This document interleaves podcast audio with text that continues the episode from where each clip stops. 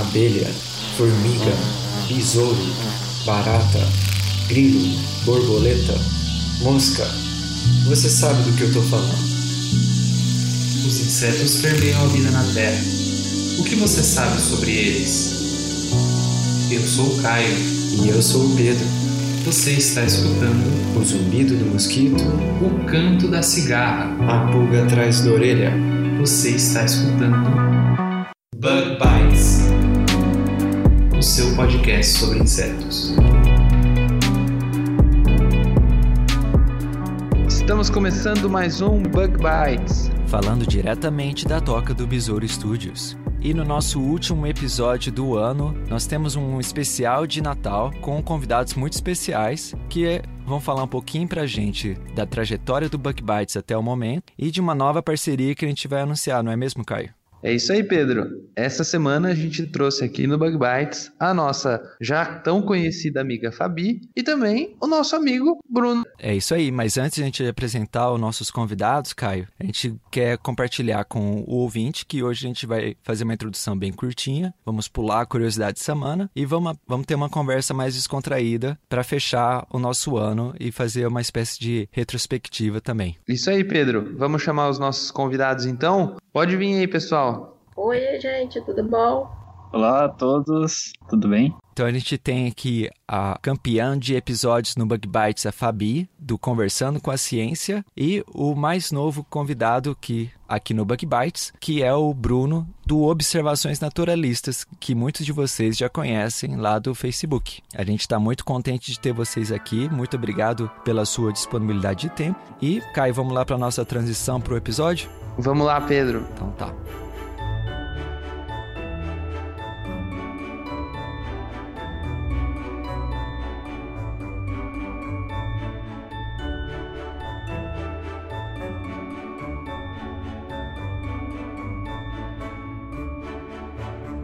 Bom, Pedro, primeiro de tudo, eu acho que era legal você explicar para os nossos ouvintes que raio de parceria que é essa aí que a gente está fazendo agora com observações naturalistas. Eu deixo para você e para o Bruno explicar.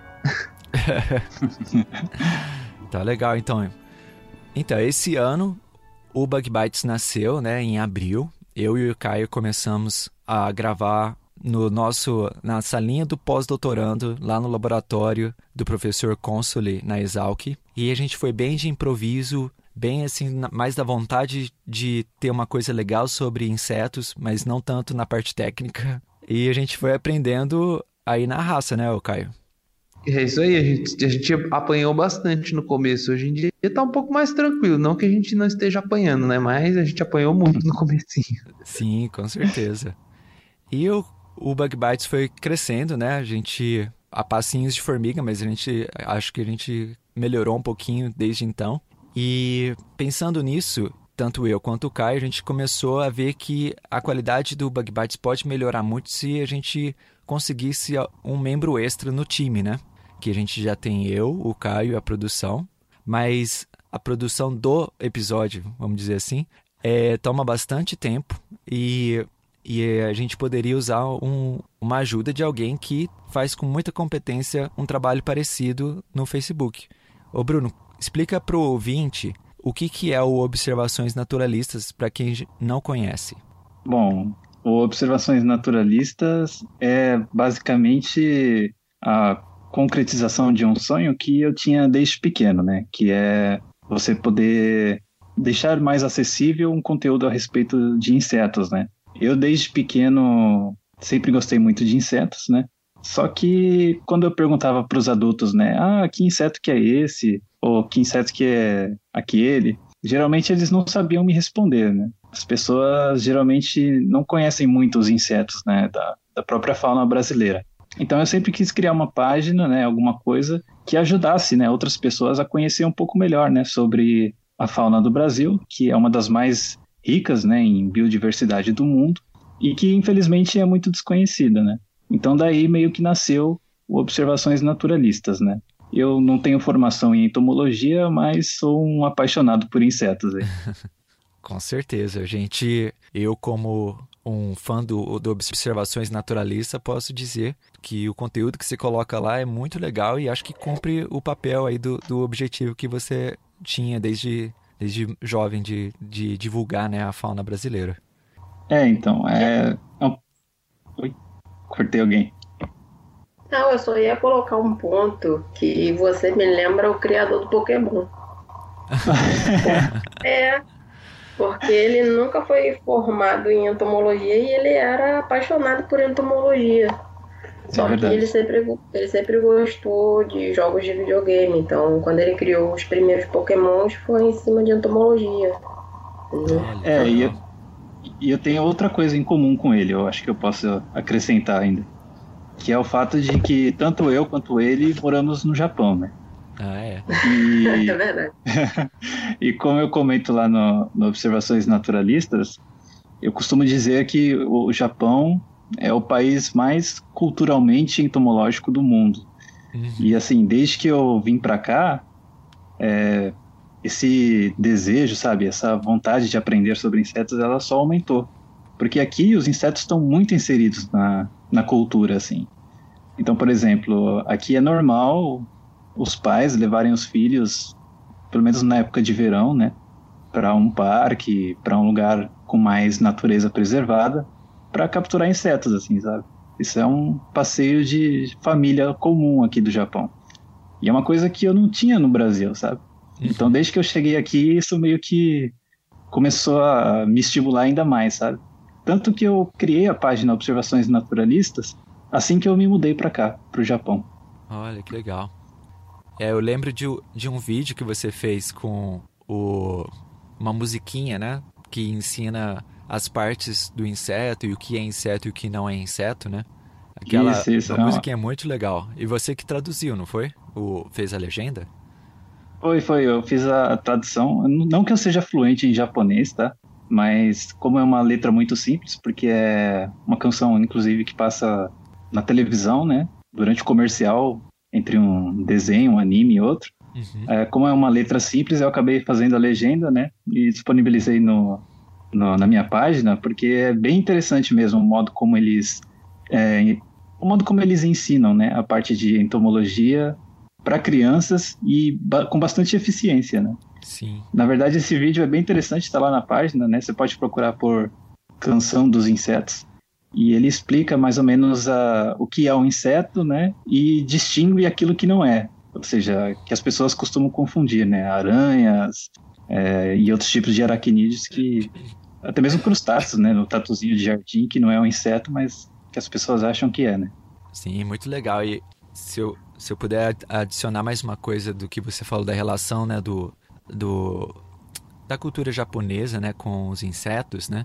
Eu quando eu fiz meu doutorado, né, eu fiz meu doutorado nos Estados Unidos e no Arizona, né, tem um, um besouro, né, que é, é o, o besouro Hércules, se eu não me engano, é esse que é o nome.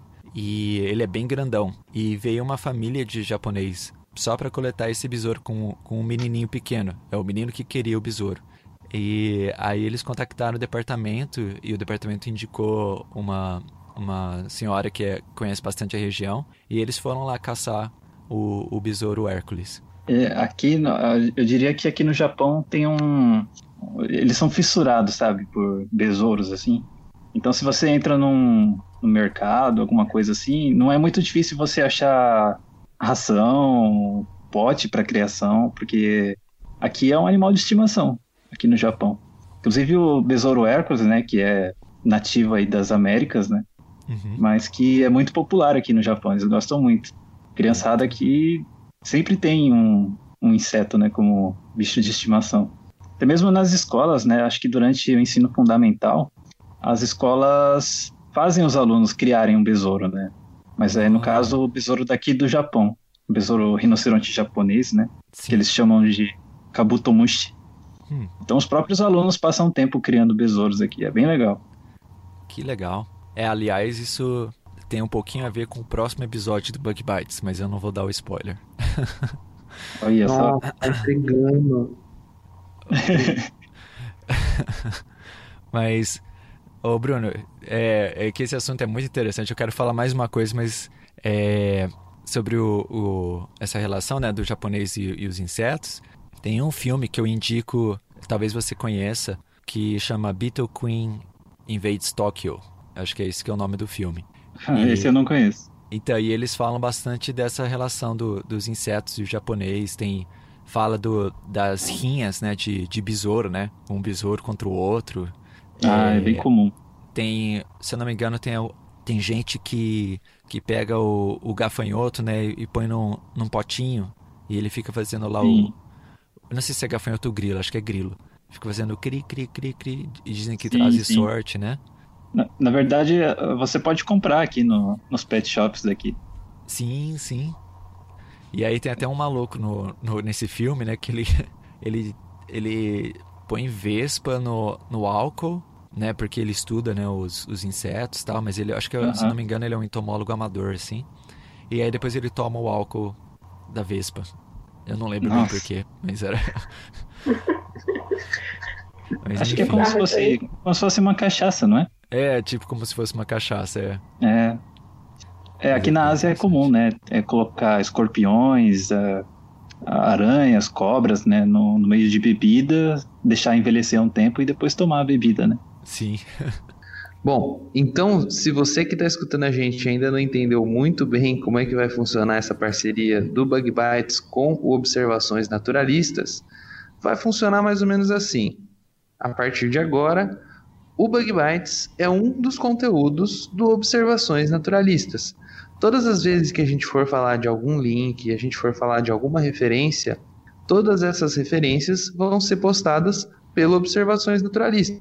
Bom, e apenas complementando o que o Caio disse, é, eu queria dizer que, para mim, do Observações Naturalistas, né, é um prazer poder estar tá fazendo essa parceria com vocês, do Bug Bites, porque desde que eu descobri o Bug Bites, eu vi que ali tinha um conteúdo potencialmente muito bom, até porque eu acredito que vocês estão sendo pioneiros, né, nessa parte. Até então nunca vi alguém da, da parte de entomologia fazer um trabalho semelhante ao que vocês estão fazendo. E no fim, quem ganha com tudo isso é o próprio público, a própria população brasileira, né? Porque esse assunto, insetos, né, ainda é um assunto pouco abordado, até mesmo por divulgadores científicos que já são bem conhecidos, né? Geralmente é, são temas de um episódio ou outro de algum podcast ou de algum vídeo.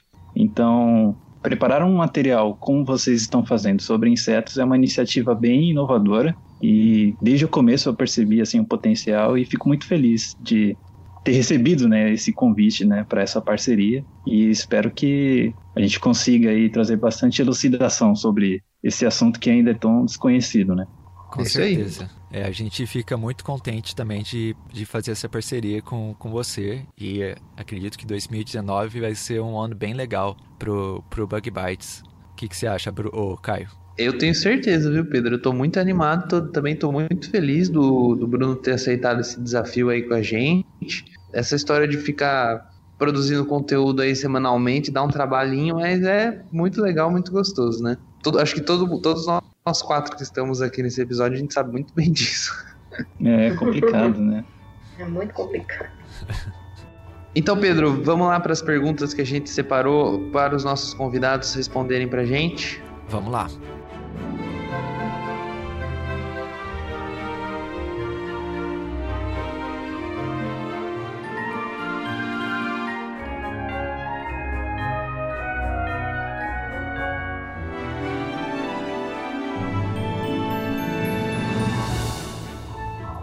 Hoje, como a gente já falou na introdução, né, é um episódio especial de Natal e a gente está aqui com grandes convidados para fazer mais ou menos uma retrospectiva do nosso ano do Bug Bites e também de como foi o ano para os nossos convidados. A gente inicialmente tinha planejado de ter a produção aqui, infelizmente ela não vai poder participar hoje. E também tínhamos um dos nossos padrinhos, que é o Diego, mas infelizmente de última hora ele teve um compromisso, não pôde participar, mas quem sabe ele ainda surge até o final desse episódio. Ele falou que voltava se desse tempo, mas só para falar um pouquinho do, do Diego, né? O Diego, ele é um, um artista, né? Um, um, se eu não me engano, é um professor de desenho, de, de artes, não é, o Caio? Isso, o Diego, ele é professor de artes, de desenho, e ele também é desenhista, também é artista, né? Ele faz uns desenhos. Ele, ele gosta de fazer aqueles desenhos que parecem com desenhos reais, sabe? Parecem retratos. Ele gosta muito daqueles desenhos, acho que é preto e branco, de grafite. Sim. Se eu não estou enganado. E ele foi um dos nossos primeiros ouvintes, né, que contactou a gente desde o comecinho, né? Ele tem, tem escutado o Bug Bites e ele tem uma paixão por insetos, né? Ele, ele cria até é, bicho-pau, se não me engano, ou criava é, insetos há algum tempo atrás. E, e, e, assim, infelizmente não pôde participar dessa vez, mas a gente torce, talvez, de uma num próximo episódio ele possa é, compartilhar um pouco de como que é essa relação dele com os insetos, né? Uhum. Nossa, mas tem algum lugar que ele disponibiliza o trabalho dele? Porque eu fiquei muito curioso agora. Tem sim, se você entrar no, no Instagram dele, você consegue ver muitas fotos que ele, da, das artes que ele posta. E tem também o Instagram de, do, do local que ele trabalha, né? Deixa eu só. Nossa, vou dar uma olhada. Se você procurar no, no Instagram Diego.dg, e esse Diego é com dois Os, você vai encontrar o Instagram dele, ele tem muitos seguidores, ele faz tatuagens, faz sketch. A especialização dele é mais realista, tem muitas artes muito legais que ele faz lá. E tem também o, a empresa que ele trabalha, né, que é, a escola de, é uma escola de artes online que se chama Multiverso da Arte. A gente pode deixar o link também se o nosso ouvinte quiser, quiser encontrar lá, é muito legal, é umas artes muito fantásticas, cara, muito legal. Muito legal, vou dar uma olhada lá. Então vamos começar nossas perguntas, tanto para o Bruno quanto para a Fabi. Então a primeira pergunta que, que o Bug Bites tem aqui é: a gente gostaria de saber de vocês como é que vocês descobriram o podcast. Quem começa? Pode começar você, Bruno. então, eu me lembro que é, é porque assim, eu acompanho, ou melhor, tento né, acompanhar o máximo possível sobre o assunto insetos, né? Então, no Facebook eu sigo várias páginas, né, vários grupos, tanto em português como em inglês, e eu vi que num dos grupos brasileiros, né, acho que foi o Caio, não sei quem foi que postou, é, um episódio, a Bug Bites podcast. Eu falei, nossa, que coisa curiosa, estou fazendo podcast sobre insetos, assim. Aí comecei a assistir e falei, meu, isso aqui é muito legal, só tem que ser divulgado, né? E aí comecei a acompanhar. E aí no fim, olha aí, tô, não perco um episódio. Muito legal. E, e, você, Fabi? Foi a mesma coisa. Eu, tava, eu já ouço o podcast há um bom tempo, por indicações de amigos, e tava procurando um sobre insetos, porque eu trabalho com insetos. Aí procurando no Instagram eu achei o Bug Bite. Entrei, dei uma olhadinha e fui buscar no, pra ouvir. Gostei muito e comecei a seguir vocês. E tô seguindo até hoje. é isso aí. Muito legal. E, e, a Fabi falou que já conhecia podcast antes. Você já conhecia podcast antes, ou Bruno? Eu conhecia alguns, mas eu nunca fui de acompanhar, sabe? Todos os episódios, assim. Uhum. Geralmente assistia um ou outro que o tema, por acaso, me interessava. Assim. Mas como o inseto é um tema que me interessa bastante, aí quando eu conheci o Bug Bites, aí eu comecei a acompanhar todos os episódios, né? Mas eu não tinha esse hábito, não. Olha, legal. Então, Pedro, eu acho que talvez eu tenha que continuar compartilhando os links nos grupos, viu? Porque tá, tá dando certo também no Instagram. Dá trabalho, mas vamos ver como fazer, né? É, o, o Caio foi... A do Instagram. E o, e o Bruno do Facebook pode ser que, te, que esteja dando resultado. Sim. Então, né, o que me deixa triste é que, no caso, o Facebook ele meio que limita o alcance quando compartilha né, alguma postagem do Bug Bites. Uhum. Sim, então, o Caio, o Caio me entristece até... um pouco. Sim, o Caio foi até banido, não banido, né? Como é que posso falar, Caio? Quando você postava em vários grupos, né? O Facebook começou a, a te limitar. Então, de início, né, quando a gente publica links no Facebook, ele quer que você. O Facebook não quer que você saia do Facebook. Então, ele naturalmente ele limita o seu alcance para 5% do alcance que você teria. E aí, se você compartilha demais, que é o que acontecia comigo, às vezes ele me bane de alguns grupos, isso já aconteceu. Ou então ele, ele, ele, ele deleta as minhas postagens. Mas faz parte. É, é muito ruim isso, até porque, por exemplo, na minha página, como ela já está alcançando quase 20 mil curtidas, né? Às vezes eu tento dar uma força pro, pro Bug Bites compartilhando, né, alguma publicação. Uhum. Só que aí quando eu vejo o alcance é bem limitado, sabe? O Facebook uhum. restringe bastante o alcance. E aí fica difícil, né? Pô, como que eu vou ajudar os caras, né? Porque o pessoal que curte observações naturalistas, né, às vezes não consegue ter esse acesso ao, ao Bug Bites. Né? Uhum. Aí fica complicado, porque se conhecesse iam gostar bastante. Mas quem sabe agora com a parceria, né, eu consiga tornar mais acessível, né, o, o Bug Bites, né? Vamos achar um jeito aí, uma brecha aí no Facebook para conseguir uhum. divulgar melhor. Vamos fazer isso aí, vamos estudar as possibilidades para melhorar isso aí, porque o Facebook, o Facebook tá arrumando que depois no final ninguém mais vai querer entrar no próprio Facebook, né? E vai ser chato também. Sim. Mas olha, eu só espero que o Zuckerberg não esteja nos ouvindo aqui.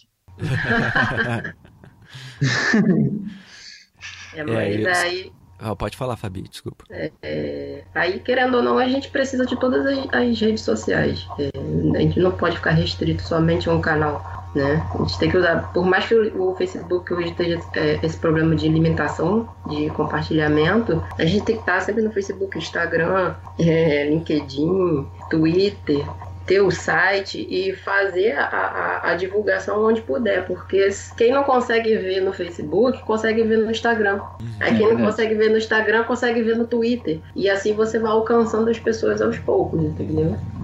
É uma, uma abordagem interessante. Como é que como é que é para o conversando com a ciência esse, essas limitações do Facebook também atrapalham bastante? Atrapalha um pouco. É, nós começamos com o site, só que o Wix ele também é um pouquinho limitado, porque quando você começa a colocar muito conteúdo, ele começa a ficar lento. A, tanto para gente que quer é, inserir informação para jogar no ar, quanto para quem quer acessar e abrir, né? Aí nós partimos para o Facebook, para o Twitter, ou para o Instagram e a gente consegue hoje, assim, conseguimos, né, um número maior de seguidores, porque o Facebook, querendo ou não, ele. A gente tem essa vantagem de você começar a espalhar e as pessoas terem um pouquinho de noção, porque acaba entrando no feed e as pessoas conseguem conhecer um pouquinho do trabalho. Aí elas vão curtindo, vão aderindo. O Instagram, do mesmo jeito. Então, é, hoje a gente trabalha bem mais com, com o Facebook, mesmo com as limitações, e com o Instagram. Então, assim, a gente consegue alcançar públicos variados, até porque a gente trabalha com várias coisas diferentes. Eu trabalho mais com inseto, mas tem as meninas que trabalham com outras áreas. Então, assim, a gente consegue pegar um, um e abordar um grupo bem grande. Tá vendo só? Os seguidores das páginas nem imaginam o trabalho que tem por detrás, né? Sim. Verdade.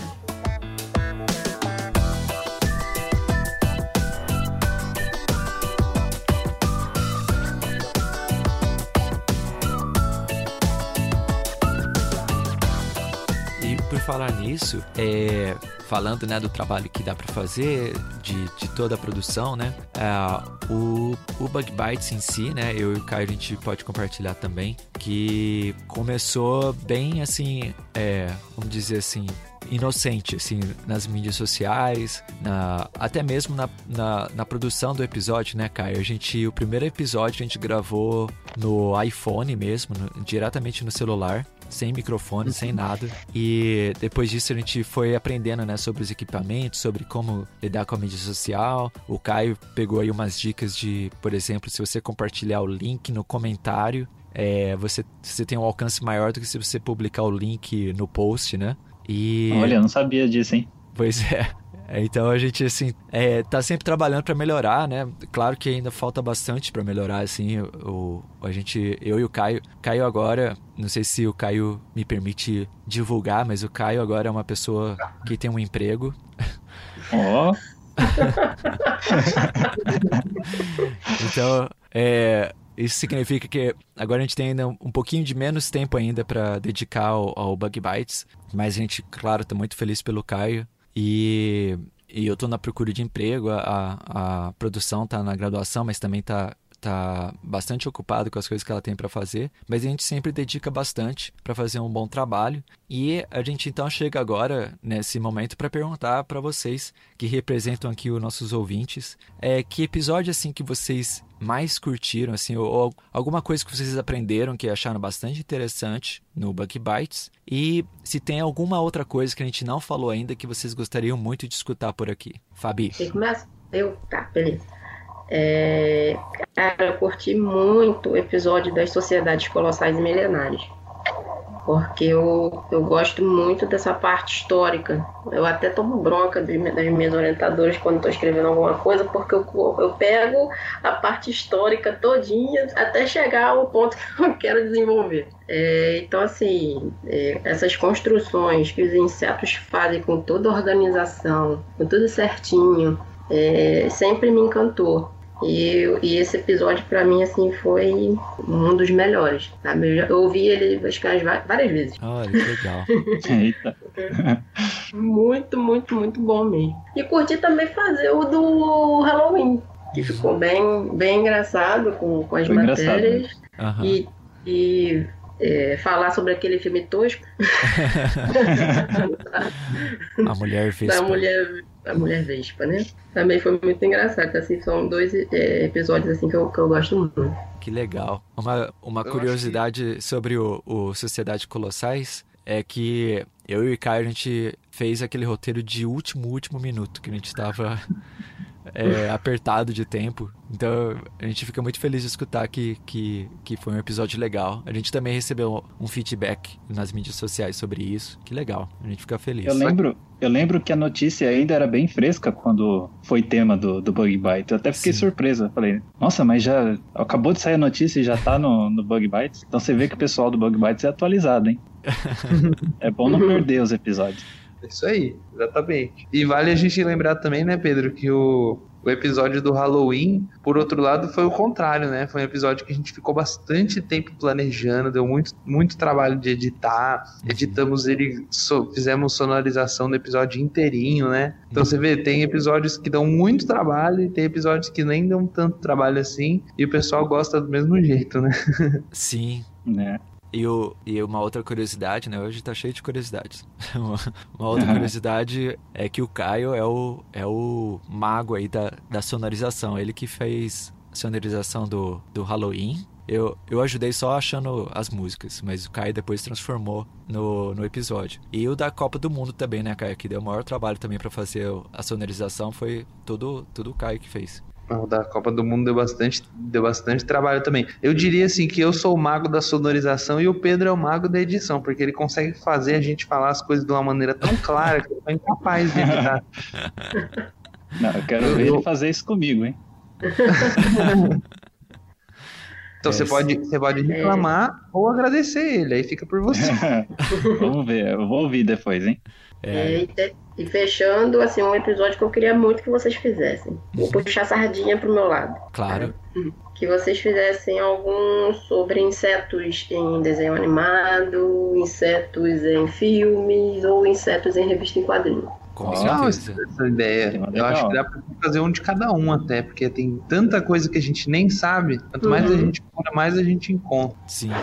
E tem bastante coisa legal, né? Tem. Tem. Tem além do, do de coisas parecidas como os pokémons e tal, mas tem o, a formiga atômica. Tem. Tem, tem várias. Formiga. Aqui, lá, lá mesmo na, no Observações Naturalistas, eu mostrei outro dia um mangá que eu comprei, que é todo baseado em insetos, assim. Oh, que é que basicamente legal. um guia mesmo de, de campo, sabe? É bem legal. Ah, que joia, hein? Seria Conteúdo muito legal né, se tivesse, se tivesse, sei lá, a turma da Mônica e os insetos.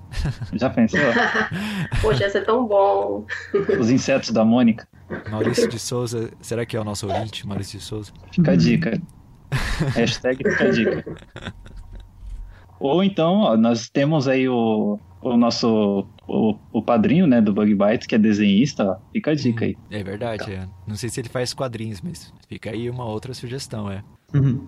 E, e Bruno, então agora as perguntas que a gente fez para Fabi, para você. Qual o episódio favorito e qual é o episódio que você ainda não viu que você gostaria de ver no Bug Bites? Então, eu ia falar exatamente o mesmo, né? Que é o das sociedades colossais. porque eu sou um pouco suspeito para falar, porque eu gosto, sabe, de superestruturas assim criadas por insetos, assim, eu, eu, acho que é um tema fascinante, né? Uhum. Tanto que eu já era assim, essa, essa dos cupins, né, essa notícia foi novidade para mim, porque eu não conhecia uma estrutura tão gigantesca, né? Uhum. causada por uma sociedade de cupins. Sim. Eu conhecia as que eram formadas por formigas, né? Como Sim. as formigas cortadeiras, né? Então, Sim. é um assunto que sempre me interessou bastante. Mas, como já foi falado, e para não ficar repeti repetitivo, então eu vou dizer o segundo episódio que eu mais gostei, que foi o Visitando o Museu de Entomologia. Olha, legal. Que vocês fizeram lá no Museu da ESALC, né? Aham. Uhum. Então, esse foi um episódio que eu gostei bastante, porque como eu não sou da, da área de entomologia, né? Então, muitos dos insetos que até mesmo eu abordo na página, eu só conheço através dos livros, né? Hum. Então, um museu de entomologia é meio que para mim um paraíso, assim, tá? Eu acho que se eu tivesse entrado de lá, eu ia ter que sair arrastado, porque eu não ia querer sair de lá, não. Legal. De tanto, tanto inseto que tem para ver, eu queria ficar vendo os detalhes, fotografando o máximo possível, assim. Porque são insetos que eu não conheço pessoalmente, mas só conheço através dos livros, né? Sim. E o Caio, Caio foi, foi a pessoa né, que estava mais envolvida nesse episódio. Caio, conta um pouquinho como é que foi fazer o episódio, porque também teve até. Foi, é um dos poucos episódios que também tem um vídeo né, acompanhando o episódio. Como é que foi, Caio? Então, esse episódio foi muito legal. Era um episódio que eu queria já fazer há algum tempo, que eu entrevistei o. Esqueci o nome do professor. Simval. Isso, eu entrevistei o professor Simval e ele é um, assim, ele é aposentado há muito tempo e ele tá sempre lá no departamento, ele é uma pessoa muito legal, então eu fiquei muito feliz de de estar tá trazendo as experiências que ele teve, de ter essa oportunidade de conversar com ele do trabalho dele. Ele que é uma pessoa que vem se dedicando à taxonomia de insetos há, há tantas décadas, né? Foi assim um dos episódios mais legais mesmo que a gente já gravou. Foi foi sem dúvida com ele. E teve, tive também a oportunidade de gravar um vídeo com ele que a gente colocou lá no nosso canal do YouTube, mostrando só uma partezinha de todas a, toda aquela coleção que a gente tem lá na Exalc. Foi, foi muito legal mesmo. Depois eu vou até ver com o, com o Bruno se ele não quer publicar aquele vídeo lá no Observações Naturalistas, né? É uma boa. Acho que é interessante, o pessoal vai gostar bastante. Agora, uma coisa que eu achei legal de ver, no, principalmente no vídeo, né? Que é o carinho, né, que o professor tem com toda aquela coleção, né? E aí a gente para para lembrar também, né, do que aconteceu esse ano lá no Museu Nacional. E você imagina, né, o quanto que não sofreram, né, os pesquisadores que trabalhavam naquele lugar, né, que dedicavam as suas vidas, né, aquelas coleções e que infelizmente foram perdidas, né, naquele incêndio. Uhum. É, eu sou suspeita a falar porque eu trabalho com coleção. É. Então, assim, é, é um trabalho enorme para você manter o material né, é, em bom estado por, por anos, por 100 anos. E a tristeza que foi ver tudo queimar no museu foi uma coisa assim que não, não tem palavras. Né? É, foi muito rápido, destruiu tudo muito rápido. E hoje a gente está aqui na luta né, para reconstruir o prédio e lá na Fiocruz a gente está com a mobilização dos laboratórios que trabalham com entomologia, separando material para doação, é, para começar do zero. Uhum. Mas é, eu, eu, eu gosto muito de, de trabalhar com coleção, porque você está diretamente com material que foi coletado por pessoas que na época que não era nem nascida. Então assim, você tem, acaba criando um carinho né, pelo, pelos insetos que estão ali. Então você tem que trabalhar com um manuseio totalmente diferenciado do que você vai fazer uma coleta ou qualquer outra coisa. E, e, é muito bacana você trabalhar com coleção. Então, assim, quando você chega num laboratório que tem coleção, você vê a parte da coleção e os funcionários que trabalham lá, o amor, né, o carinho e o respeito que, que ele tem é, pelo trabalho é, é muito diferente. É muito diferente, é muito legal. Então dá para entender muito bem que o professor Simval é, sente com os insetos. Ele está aposentado e continua por lá, porque assim não tem como você desapegar. Né? Não tem como você deixar de cuidar, de, de tratar tão bem assim. Sim.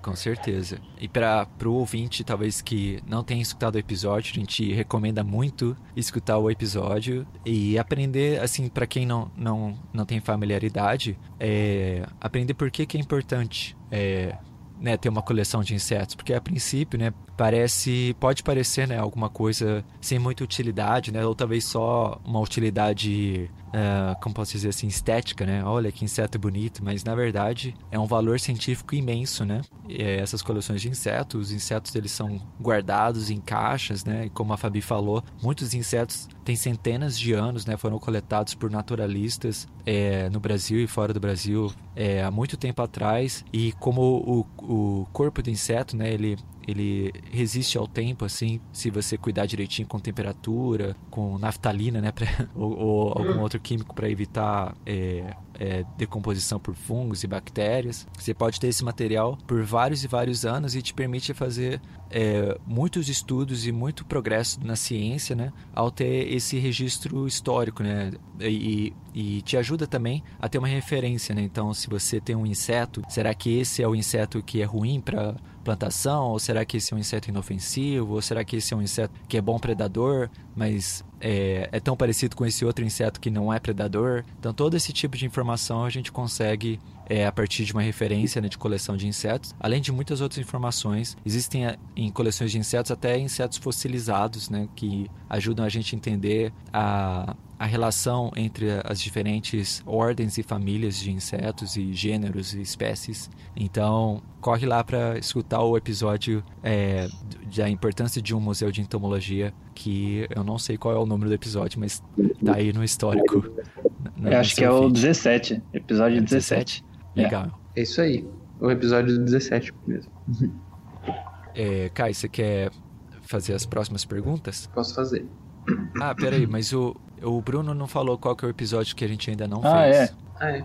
É. Bom, e do episódio que vocês ainda não fizeram, e que eu acho que todo mundo está esperando já faz um tempo, porque vocês só prometem, que é, que é o relacionado à entomofagia, né? Todo ah, mundo está é. interessado no assunto insetos como alimento. Será que isso funciona? Será que não funciona? Será que vai ser a comida do futuro?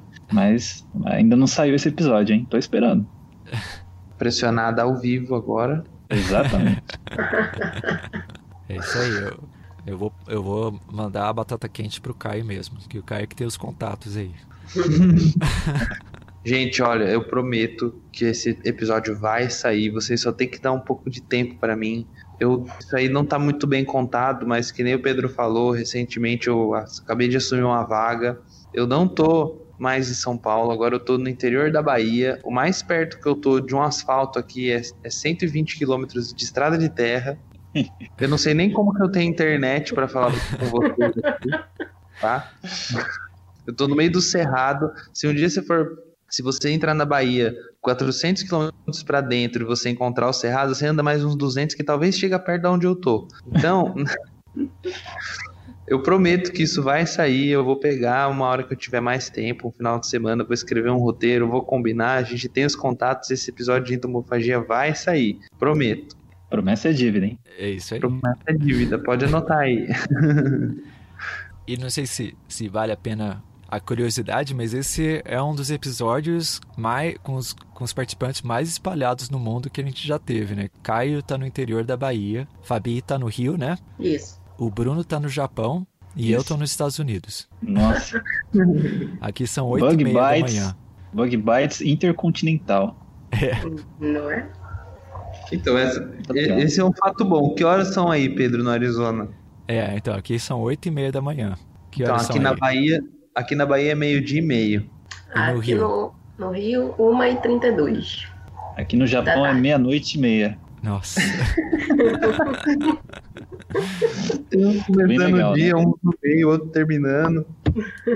Quando a gente fala, né, obrigado por sua disponibilidade para os convidados, eu acho que nunca valeu tanto esse obrigado do é. que hoje, né?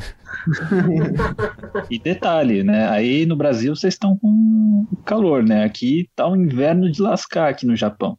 Nossa. É, mas tá um calor de lascar aqui também. Sim. E nos Estados Unidos, como é que tá as coisas aí? Tá inverno também, né? Aqui é inverno também, é. Não tá... Onde eu tô não faz tanto frio assim, não faz frio de nevar, né? Mas, mas eu tô agasalhado também, tem que, tem que se preparar também pro inverno aqui.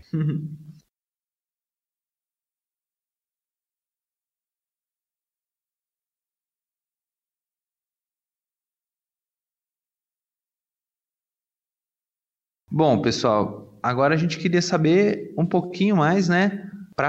A gente queria saber da Fabi. Como que é, Fabi, para você ser a nossa campeã de episódios do Bug Bites como convidada? Grande coisa, né?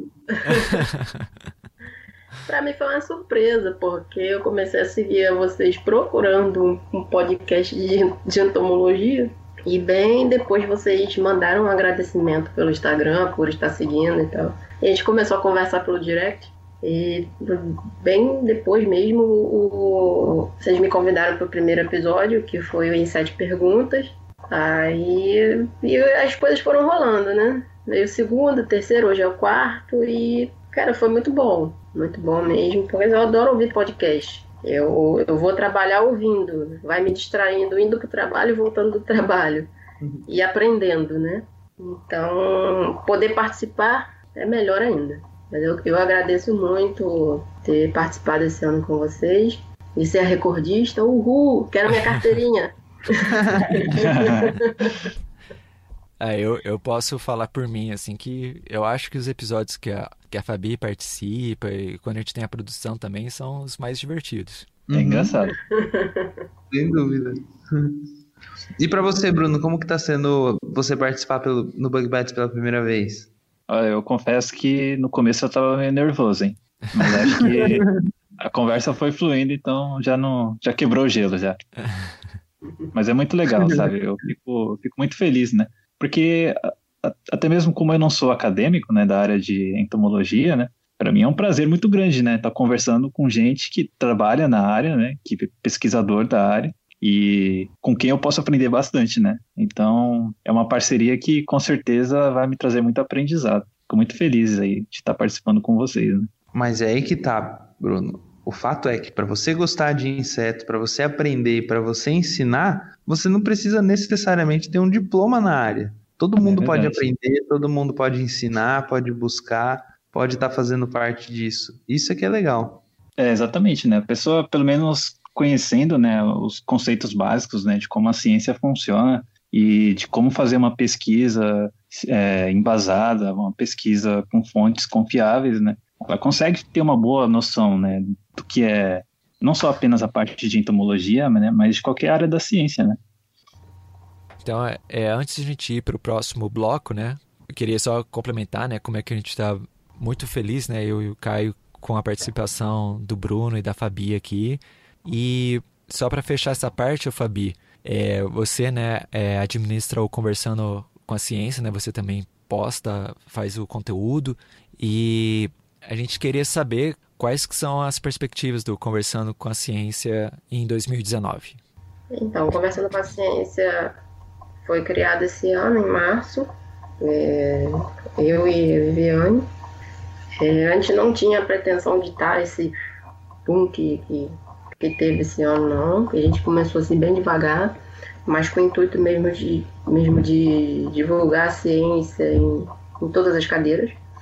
É, Para ano que vem, agora a gente entrou de férias, né? Nesse período agora de meados de dezembro até início de janeiro até porque a maioria do pessoal é pós-doutorando, é doutorando, é mestrando, então assim, tá todo mundo, tava, estava todo mundo terminando dissertação, tese, e para ano que vem a gente veio com novidades. A gente vai fazer umas mudanças na, na página, na estrutura mesmo do, dos textos. É, eu posso citar só algumas coisas, as outras são surpresa. Em primeira mão no Bug Bites. Né? é, então, assim, a conversando com a ciência vai vir um pouquinho diferente no ano que vem. É, com a quantidade de postagens de material, é, com a frequência que vai ser postado, é, com a qualidade dos textos também, elas vão mudar. E nós vamos começar a é, é, pegar artigos científicos e a traduzir eles para uma linguagem mais acessível. Entendeu? eu, principalmente ah, na minha é área, mais área de desenho, mais desenho e filme, e é, fazer uma pesquisa com os que já foram publicados e levar para uma linguagem mais acessível para todo mundo que lê entenda. Isso é uma das novidades. As outras eu não posso falar, porque agora é só ano que vem, espere. Vocês vão gostar. É, a gente aguarda ansiosamente pelas novidades. As novidades Essa ideia é legal, hein? também. Sim, sim.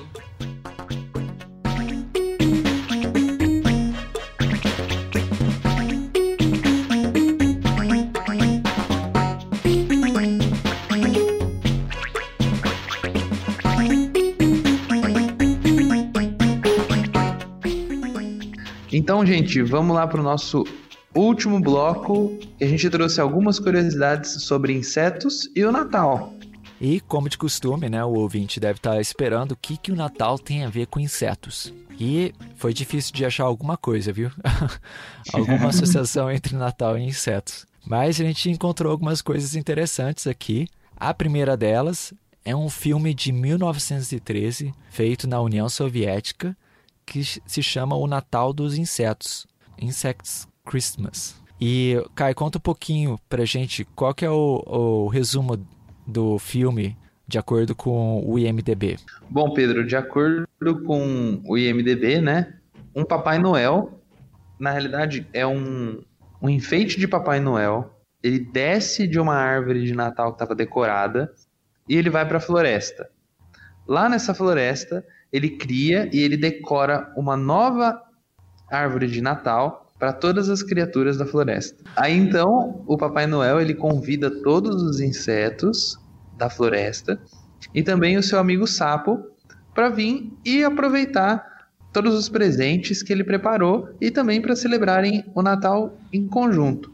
Então esse filme de 1913, né, é um dos primeiros filmes, né, talvez da história do, do cinema. Ele é bem curtinho, tem, tem só seis minutos. A gente vai deixar o link do YouTube para quem quiser assistir. E alguns, algumas das pessoas hoje aqui assistiram o filme e, e podem descrever um pouquinho como é que é o filme. É assustador. É assustador. é o terror não, natalino. É, não, mas, mas por que, que eu digo que é assustador? Porque geralmente esses filmes de stop motion, né, quando a gente assiste nos dias de hoje, é, eles são meio estranhos, né? Dá um Sim. pouco de medo. Na época deveria ser fascinante, né? A pessoa olhar, é. nossa, olha só o, o, objeto inanimado, né? Tá se movendo. Mas Não a, deixa de ser assustador. Mas a historinha é legal, a historinha é legal. Depende um pouco, tem uns stop motions que são legaisinhos, mas esse aí pra mim ficou bem um terror natalino mesmo. Né? É porque eu é não sei meio se vocês bizarro, repararam. Oi, desculpa, cortei vocês, gente. Não, não, pode falar. Eu eu não sei se vocês repararam, mas a, a figura né, do, do Papai Noel ainda não é aquela versão que a gente conhece, né? De roupão vermelho, gorro. É uma figura de Papai Noel mais, ah, como digamos, mais ancestral, assim. É, Uhum. sim. É uma boa observação, é. Ele tá mais vestido com a, é, característico do, da época mesmo da União Soviética, né? Com aquele gorro é, russo, com casaco, nada nada do que a gente tem do, do bom velhinho de hoje, né? Que é a roupa vermelha, gorrinho vermelho. E é meio bizarro também, né? Porque a gente fica vendo o, os insetos dando cambalhota e aí eles esquiando. É, é uma coisa meio. que não faz muito sentido aí, isso dá meio que um nervoso, não sei. É, é meio medonho mesmo. É que eles foram exageradamente antropomorfizados, né? É, exatamente. Eu tava vendo que na execução dos filmes, né, esse diretor, que é o Vladislav Starevsky, ele, que é um russo, né, ele usava insetos de verdade para fazer os filmes, né? Só que aí para dar o movimento da, das pernas e braços, ele fazia com um arame, que era colado ao corpo do, do inseto. Oh. Mas se vocês repararem no filme, os insetos são de verdade. Só que mortos, né? Sim, é isso dá pra reparar. Acho que também faz um pouco do, do fator de medo que a Fabi comentou. São É, os insetinhos esse- mortos que parece que estão se mexendo. É, e tem umas cenas que se você pre- prestar bem atenção, dá até pra ver um, um pouquinho do arame. Ah, olha É. só. É. A parte que aparece um gafanhoto, dá pra ver bem as perninhas do gafanhoto de arame, assim. Uhum. Mas, Mas é eu acho legal o stop motion. Sim, é bem criativo. E a gente estava comentando aqui em off, né, que esse esse diretor, não sei se é o mesmo diretor, ou pelo menos nessa época, tem outros filmezinhos que são parecidos, em que insetos são os personagens ou os protagonistas do, de uma historinha, de um filmezinho. E, e é tudo né, cinema mudo, né? Então é, é bem interessante. E ele não era leigo, né? O, o diretor não era leigo em entomologia. Ele era até diretor de um museu nacional, ou de um museu de história natural, Olha lá só. na Lituânia. Olha que interessante. Parece que ele começou a carreira de cinema fazendo filmagens de insetos para o museu, assim. E aí, no fim acabou virando cineasta. Então, olha só, você que gosta de entomologia, talvez você não seja um entomólogo, mas você viria um cineasta de sucesso. eu comecei fazendo podcast, será que eu vou ser cantor? Bom, você pode, você pode começar dando uma palhinha pra gente aí. Pode, o, acho que é melhor no Pedro ser cantor, porque ele edita o, a voz, eu, eu edito só o áudio, então talvez seja DJ. Pedro e Caio dá uma dupla sertaneja, hein? É, dá uma dupla isso aí. Pedro e Caio. Faz sucesso, viu, Pedro, aqui no, no Oeste Baiano, viu? Sertanejo universitário é bom. Olha aí. Vocês têm que fazer letras de músicas com temáticas entomológicas. Isso, com artrópodes. o carrapato Isso. na minha bota.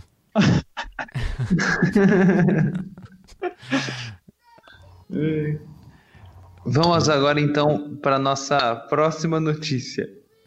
Pedro, você que está nos Estados Unidos, você sabe que aí tem uma, tem-se uma cultura bem grande, né?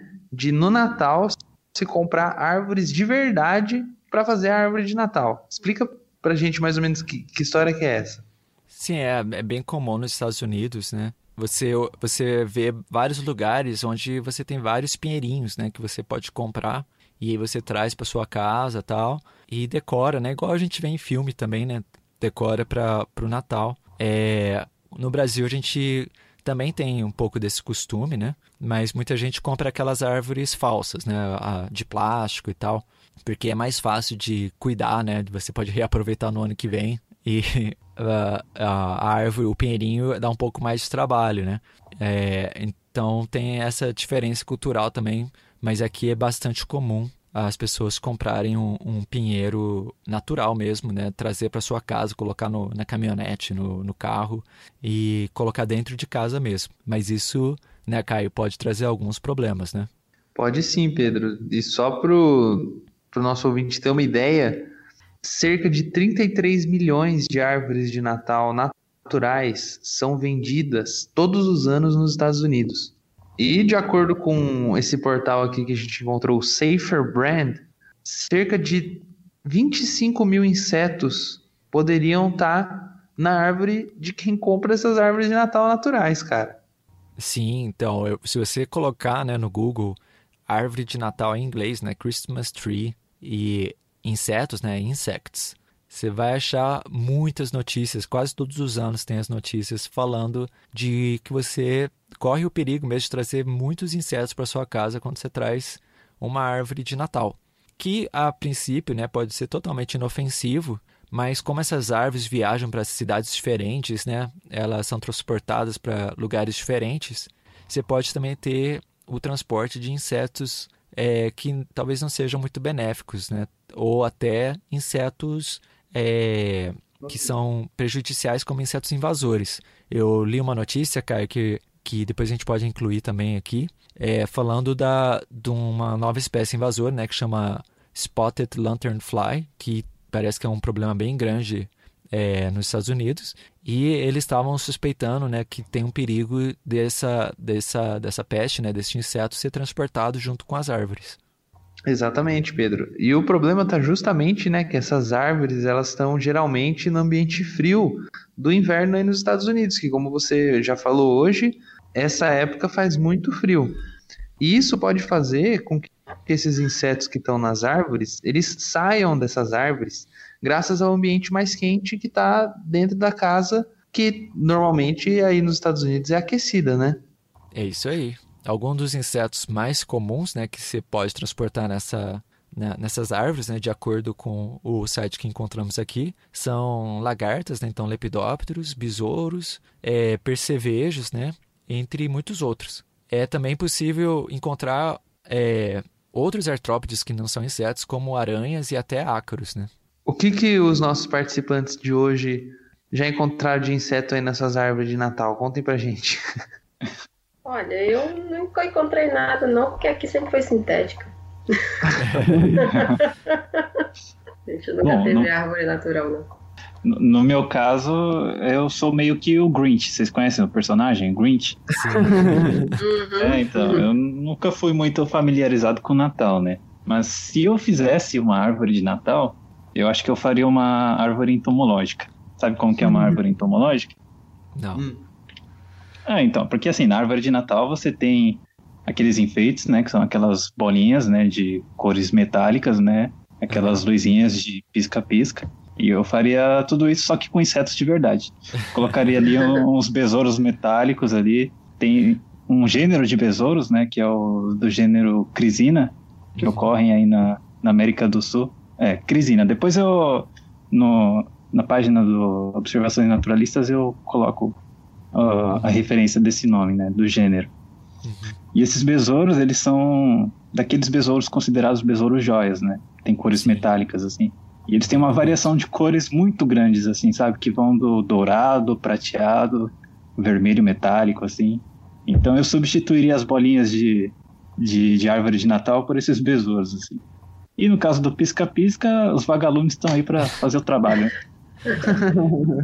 e aí depois você filma um stop motion deles saindo da árvore. Isso, isso. Eu garanto que não vai ficar assustador, não. É isso aí. Mas então, mas aqui no Japão é, costuma ser sintético também, as árvores, né? Ah. Menos mal, então, menos perigo. Né? É isso aí. Quem né, tiver uma árvore natural em casa, ver insetos, acho que eu e o Carne a gente pode dar uma certa segurança de que no, na maior parte das vezes não vai ter perigo nenhum. Mas se você estiver preocupado, o melhor mesmo é você ser cuidadoso né, com os de inseticidas e, se precisar, chamar um profissional, né, Caio? Isso aí, Pedro. E lembrar de procurar esse tratamento de... antes de colocar dentro de casa, né? Porque depois já não vai. Acho que já não vai adiantar muito. Isso. Sim. não vai trazer uma árvore com uma colmeia dentro que. Acho que vai ser a última coisa que vai fazer na sua casa.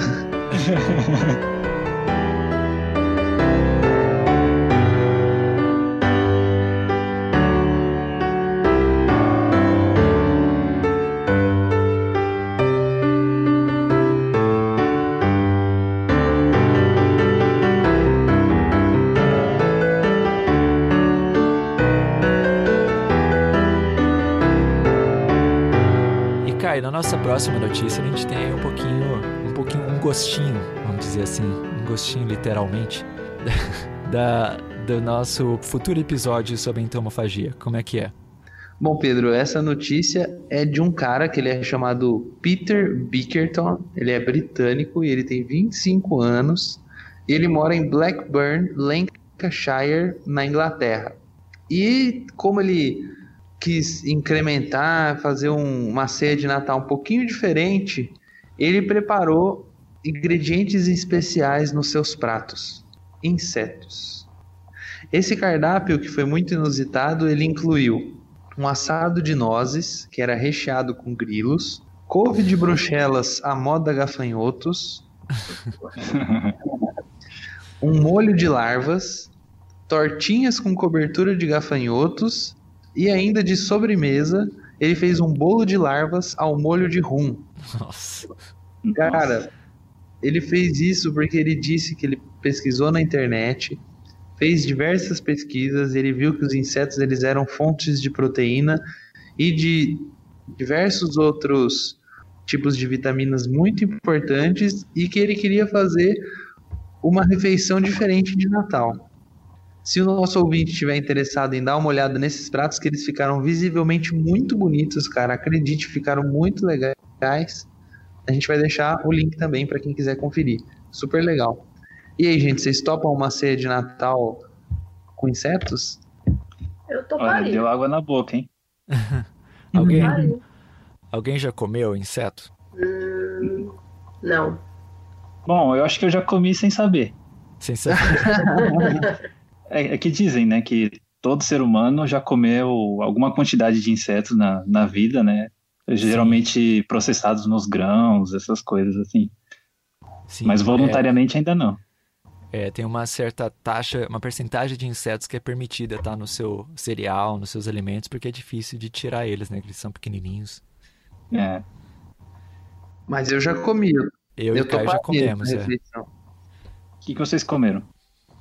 Bom, eu já comi essa larvinha aí que eles falam, já comi grilo banhado com chocolate, já comi pizza de larva, pizza de tenebro, é... Essas larva larvas são larvas de tenebro, né? Que você está dizendo, né? Isso. Isso. Mas eu já comi também larva de mosca, já comi baratinha, grilo, gafanhoto, perninha de gafanhoto. Bom. Eu já comi todos esses também. Nossa, vocês. As mais comuns. Vocês nem, vocês nem me chamaram para jantar, né? A gente chamou, mas era no Brasil aí. Você... Ah, aí não deu, né? Manda é. pra cá. Manda pra cá. Ah, gente, é. eu lembrei, já comi sim. E muito e ainda continuo comendo. Hum. Bicho de goiaba. Ah, ah. nossa, é verdade. Agora, é goiaba também, né? Lembrar de outra coisa. Eu não jogo a goiaba fora, como com bicho tudo. Mas é, como... eu fiquei surpreso, porque ninguém falou de Tanajura. Já que é uma também, é verdade. Ah, Tanajura. Aí. É, é verdade. É verdade que tem gosto de paçoca? Amendoim? É, tem. Hum, é gostoso. A farofinha. Eu tenho vontade. Ah, legal. Eu tenho vontade, mas eu também tenho dó das, das rainhas da, da saúde. Tadinha.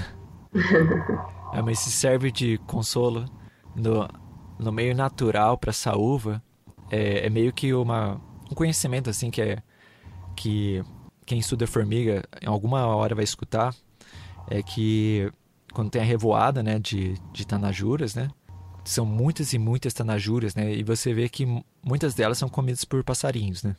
É. Uhum. Então eles falam que a estratégia é que a, as formigas elas fazem o máximo de indivíduos reprodutivos, né, os machos e fêmeas, para se acasalar, com esse, e tem a, a, uma taxa de sucesso, né, talvez de, se eu não me lembro, se eu não me engano, eu acho que era 1% ou 10% que vai conseguir é, fazer uma colônia, né, porque depois tem que fundar a colônia, a colônia tem que sobreviver as, as, aos patógenos, aos predadores e tudo. Uhum. E somente 1% ou 10%, eu não me lembro muito bem agora, que sobrevive até se formar uma colônia, é, vamos dizer, madura, né? Tem um relato de um naturalista brasileiro, né, que é o Rodolfo von Hering, hum. e ele relata que já observou uma rainha de saúva, né, que já, o abdômen dela tinha sido todo devorado por um pássaro, uhum. mas ela ainda estava viva ali, continuando na sua tentativa, né, de iniciar um novo formigueiro, assim, mas Olha. que seria em vão, né? É bem curioso. Sim. E é bem comum de ver, eu já vi bastante tá na Jura andando sem, sem é, parte do corpo. o abdômen. É. Geralmente que às vezes se não foi o pássaro, foi alguém que pegou para fazer farofa, né? Sim. que é a parte mais nutritiva, né? Que a rainha ela tem todas essas proteínas e lipídios e carboidratos para começar uma nova colônia, ela essas reservas ficam no abdômen. É, além dos músculos das asas também, que que ela faz uma digestão da sua, dos seus próprios músculos de asas, porque ela não vai voar mais, para também alimentar a, a, primeira prole de, de formigas. É bem legal isso daí, né? Sim. A origem é indígena, né? Da, da prática de comer tanajura, se eu não me engano. Hum, faz sentido. Aqui na Ásia, é, também, né? É, existe essa coisa da, da entomofagia, mas enraizada na, na história né, do, do povo asiático, assim, porque aqui também houveram muitas crises de fome, né, principalmente na China. Então, existe esse, esse mito, né? Ah, o chinês asiático come qualquer coisa que se mexe, né? Mas isso está muito relacionado à, à história do, desses países, assim, com fome, né? Eles, eles sofreram bastante, assim, períodos de fome. Então, Sim. não tinham opções, né? Sim, tem é, eu vi um documentário também a respeito disso. De, eu lembro especificamente da, da Camboja, que lá na Camboja né, é uma ilha, né, se eu não me engano, e, e eles passaram algum, algumas, alguns períodos de muita fome E lá eles têm os costumes de comer aranha, por exemplo. Eles falam que tem gosto de chantilly. Hum, que gostoso, hein?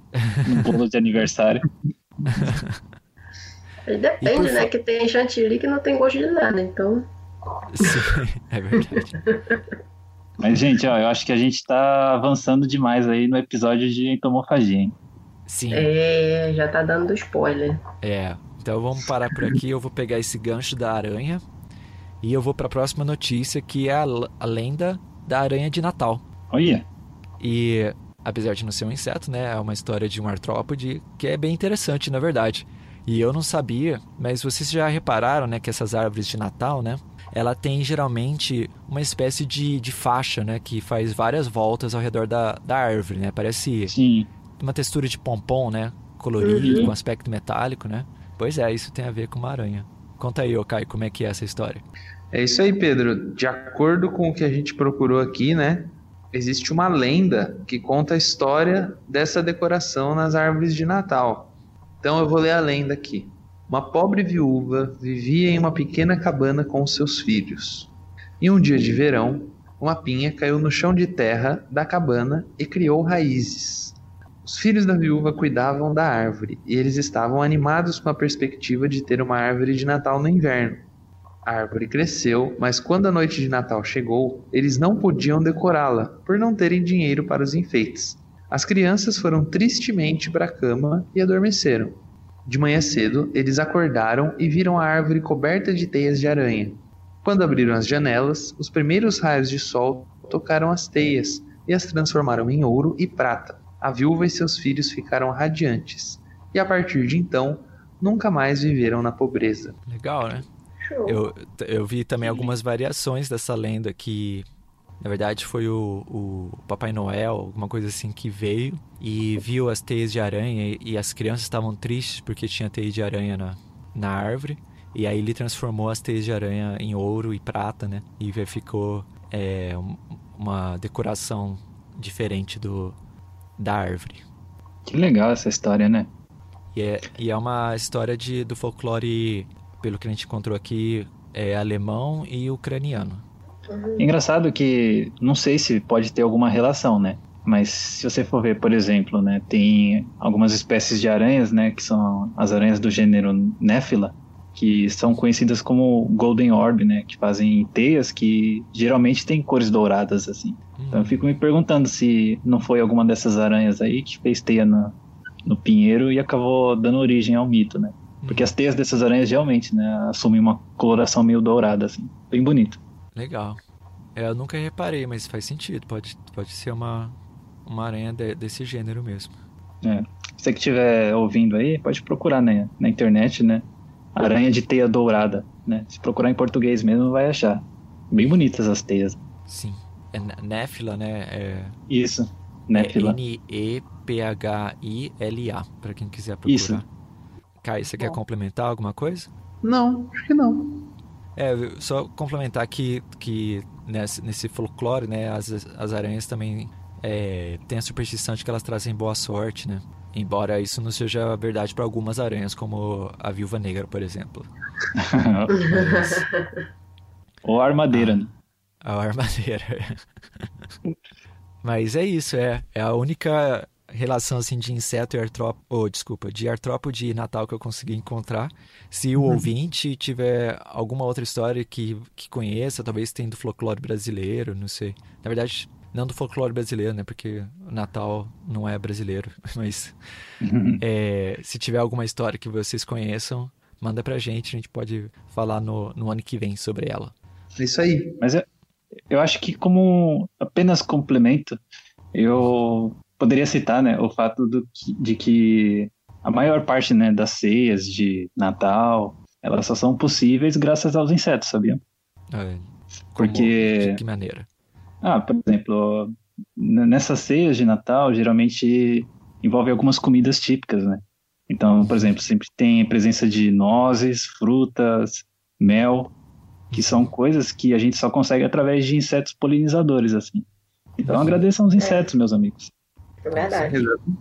Isso aí, ficou um bom balanço.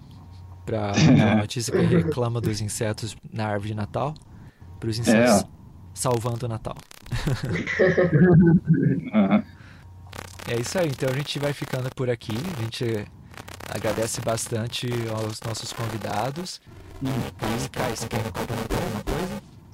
Não, Pedro, eu acho que é isso aí mesmo. Agradecer também a presença dos nossos convidados, a nossa nova parceria com o Bruno e desejar aos nossos convidados e a todos os nossos ouvintes um ótimo Natal e um ótimo 2019, né? Que seja bom para todos nós. É isso aí, Feliz Natal, Feliz 2019. A gente se vê no ano que vem. Os convidados têm a palavra aí se quiserem divulgar o seu, os seus sites mais uma vez e, e dar o seu, seu tchau. É, quem quiser seguir o Conversando com a Ciência no Facebook e Instagram, é o arroba Conversando com a Ciência. E desejar já um ótimo Feliz Natal para o Bug Bites, para o Observações Naturalistas, para todos os ouvintes e um excelente 2009 para nós. Eita, saiu 2009. E? 2009, desculpa. 2019. Voltando Aí. de um 2019 para nós. Bom, eu também gostaria de agradecer ao pessoal do Bug Bites pelo convite. É, desejar a todos os ouvintes, né, um, boas festividades e um feliz 2019, né? Espero que não apenas os nossos projetos aqui deem certo, como os projetos de vocês também.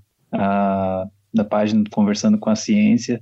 Espero que todos consigamos, né, ajudar a divulgar um pouco mais aí a entomologia nesse ano que vem, que é como eu comentei antes, né, uma ciência desconhecida e que ainda precisa ser mais divulgada, né, pelo, pelo país. É isso aí. Então, para o ouvinte, até o ano que vem com mais ciência, mais insetos, mais entomologia. E nos falamos então.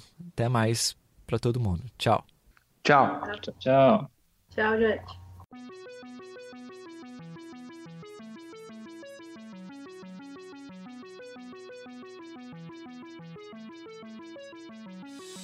O Bug Bites é um projeto de divulgação científica relacionado aos insetos e à entomologia. Nosso conteúdo é produzido por especialistas da área e de acesso gratuito nas mais diferentes plataformas.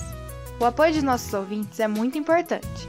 Se você gosta do nosso conteúdo, considere apoiar esse projeto. A partir de 5 reais mensais, você pode apoiar o Bug Bites na plataforma Padrim. O link está na descrição do episódio.